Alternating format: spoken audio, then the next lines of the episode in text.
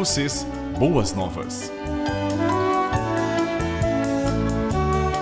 Na apresentação, Pastor Francisco Vins.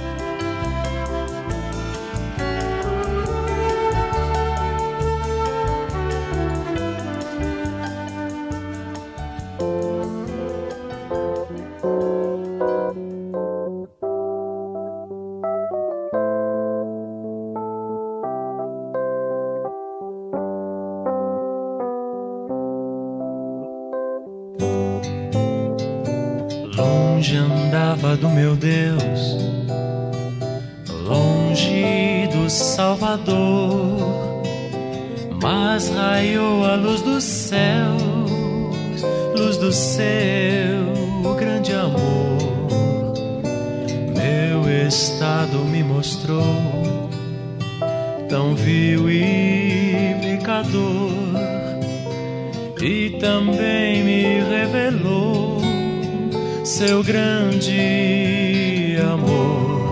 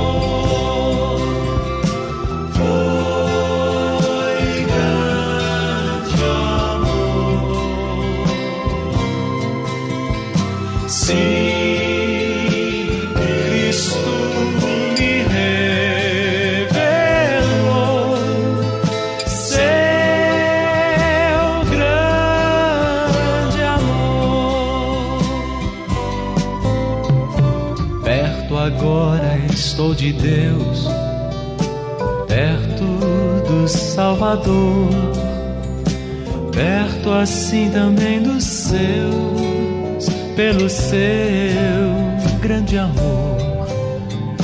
É Jesus, amigo meu, cheio de compaixão, Sua morte já me deu a salvação.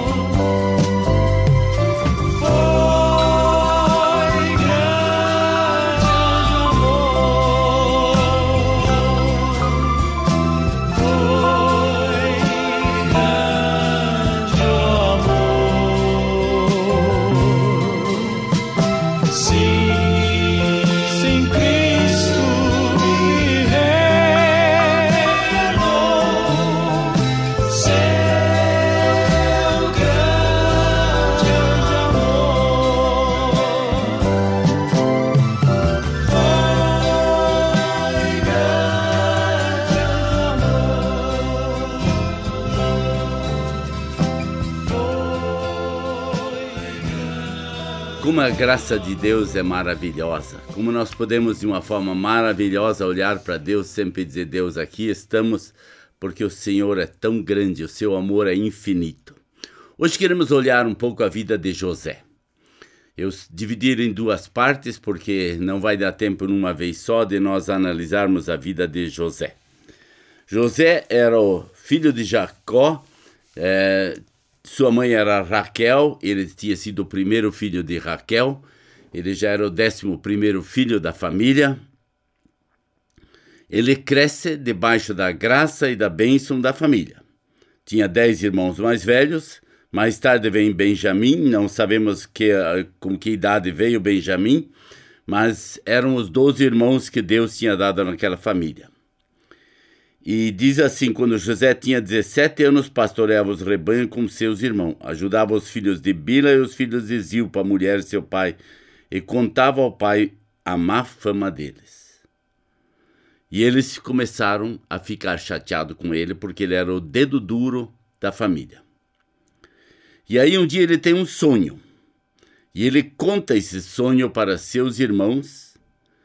E ele estava, eu, o sonho dizia assim: estávamos amarrando os feixes de trigo no campo quando o meu feixe se levantou e ficou em pé, e os seus feixes se ajuntaram ao redor do meu e se curvaram diante dele. E seus irmãos lhe disseram: Então você vai reinar sobre nós? Quer dizer que você vai nos governar? E odiaram ainda mais, porque Deus tinha, porque o Jacó tinha feito uma roupa especial, Jacó tratava ele diferente, Jacó dava preferência para ele em todos os sentidos, e aí eles começaram a odiar ele ainda mais. Um dia ele tem um segundo sonho. E nesse sonho, o sol e a lua e as onze estrelas se curvaram diante dele. E ele, quando contou aos seus, ao pai e aos seus irmãos, o pai o repreendeu e lhe disse: Que sonho foi esse que você teve? Será que eu e sua mãe e os seus irmãos viremos a nos curvar até o chão diante de ti? Assim seus irmãos tiveram ciúmes dele. O pai, no entanto, refletia naquilo. Então nós temos aqui uma história de alguém que estava preparando sua própria família para aquilo que iria acontecer. Eu não sei quanto José sabia o que ia acontecer, o que não ia acontecer. Mas uma coisa ele sabia, Deus tinha dado um sonho para ele e que ele um dia seria aquele que os outros iam se curvar diante dele. E aí ele, os irmãos vão para o campo trabalhar e um dia Jacó chama José e diz: é, procura meus irmãos, pode me dizer onde eles estão e vai e cuida deles. E aí ele foi para o campo, eles procuram perto de Dotã, é, e aí ele finalmente acha seus irmãos depois de muita procura pelos campos daquela região. E é interessante o que daí acontece, porque diz no verso 18 de Gênesis 37: Mas eles viram de longe e antes que chegasse, planejaram matá-lo. Lá vem aquele sonhador, disse uns aos outros. É agora, vamos matá-lo e jogá-lo num desses poços e diremos que um animal selvagem o devorou. Veremos então o que será dos seus sonhos. Ou seja, a raiva era tanto que eles queriam matá-lo. Eles queriam se livrar dele de qualquer jeito. E aí o que eles fazem? Eles jogam ele dentro de uma. Rubem ouviu isso e diz que não, não vamos lhe tirar a vida, não derrame sangue inocente, jogue ele naquele poço deserto, mas não toque nele. E ele colocou ele ali com a intenção de um dia tirar ele de lá e ele pudesse voltar para casa. Agarraram, jogaram no poço que estava vazio e sem água. E ali eles deixaram ele por um bom tempo. E passa-se um bom tempo e passa uma caravana. E quando passa essa, essa caravana, é, eles vão conversar com eles.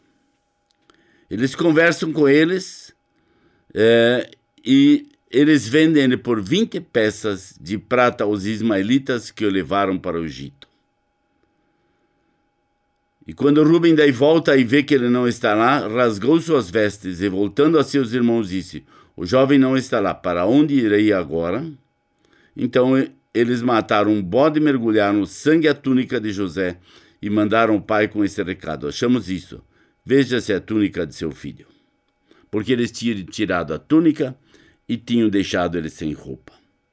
Ele foi vendido por 20 moedas de prata. Por que eu estou contando toda essa história? Eu olho para a humanidade hoje. Eu vejo quantas pessoas têm raiva e ciúmes uma da outra. Deus tem um plano na vida de cada um de nós. Eu nunca, na minha adolescência, na fase de mocidade, imaginei que um dia eu estaria sentado na frente de um microfone de uma rádio. Deus dirigiu assim e aqui eu vim. E aqui Deus me deu tantas oportunidades de eu viajar para conhecer os nossos ouvintes, conhecer missões, conhecer trabalhos diferentes, que até hoje eu digo muitas vezes: como é que pode? Como é que Deus fez tudo isso na minha vida? Deus abençoou de uma forma maravilhosa. José ficou preso, eles venderam ele para os medianitas. Os medianitas viajam para sua terra natal, chegam no Egito e vendem ele numa uh, vendem ele numa num leilão que tinha lá de escravos e um tal de Potifar uh, compra ele paga um dinheirinho por ele outra vez, novamente gasta o dinheiro por causa dele, e aí ele vai trabalhar na casa desse Potifar. Esse Potifar tem uma esposa, ela se encanta com ele, e o Potifar era general do exército, ele muitas vezes não estava em casa. Ela tenta cantar José e José não cede. José tem um princípio muito claro de viver uma vida pura diante de Deus. Como eu poderia pecar desta forma diante de Deus? Ele diz. E aí, quando daí o marido volta, o tal do Potifar volta, ela conta para ele que José tentou agarrá-lo, agarrá-la e quis é, usá-la sexualmente, tudo era mentira, mas aí o resultado foi que José foi parar na cadeia. Quantas coisas na tua vida dão erradas? O que nós fazemos quando as coisas dão errado? Desistimos, desanimamos, largamos, julgamos ou olhamos para Deus? José foi julgado na cadeia e ali ele ficou, caladinho no seu canto, fazendo suas coisas, ajudando e cuidando para quê? É, porque a palavra diz assim: José ficou na prisão, mas o Senhor estava com ele, o tratou com bondade, concedendo-lhe a simpatia do carcereiro. Por isso o carcereiro encarregou José de todos os que estavam na prisão e ele se tornou responsável por tudo que lá su sucedia. O carcereiro não se preocupava com nada do que estava a cargo de José, porque o Senhor estava com José. Eles conseguia bom êxito em tudo que realizava. Cadeia. Cadeia. Se você fosse parar na cadeia, qual seria a tua reação? José continuou servindo com gratidão, abençoando a vida de outros e se tornou chefe, junto com o carcereiro, dos outros prisioneiros. Deus, quando Ele tem um plano para a nossa vida, Ele pode nos deixar passar por dificuldades, mas nós vamos chegar lá, porque as promessas de Deus sempre são as mesmas promessas.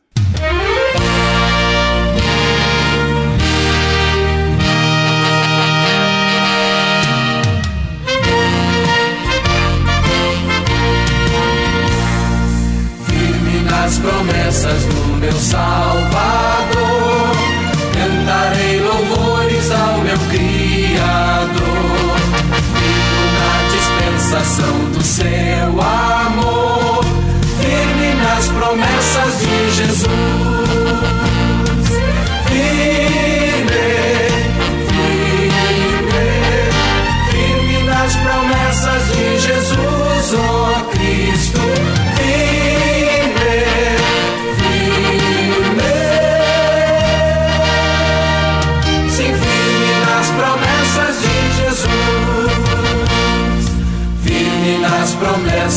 de não falhar. Quando as tempestades vêm me assolar, pelo verbo vivo hei de batalhar, firme nas promessas de Jesus. Firme, firme, firme nas promessas de Jesus, oh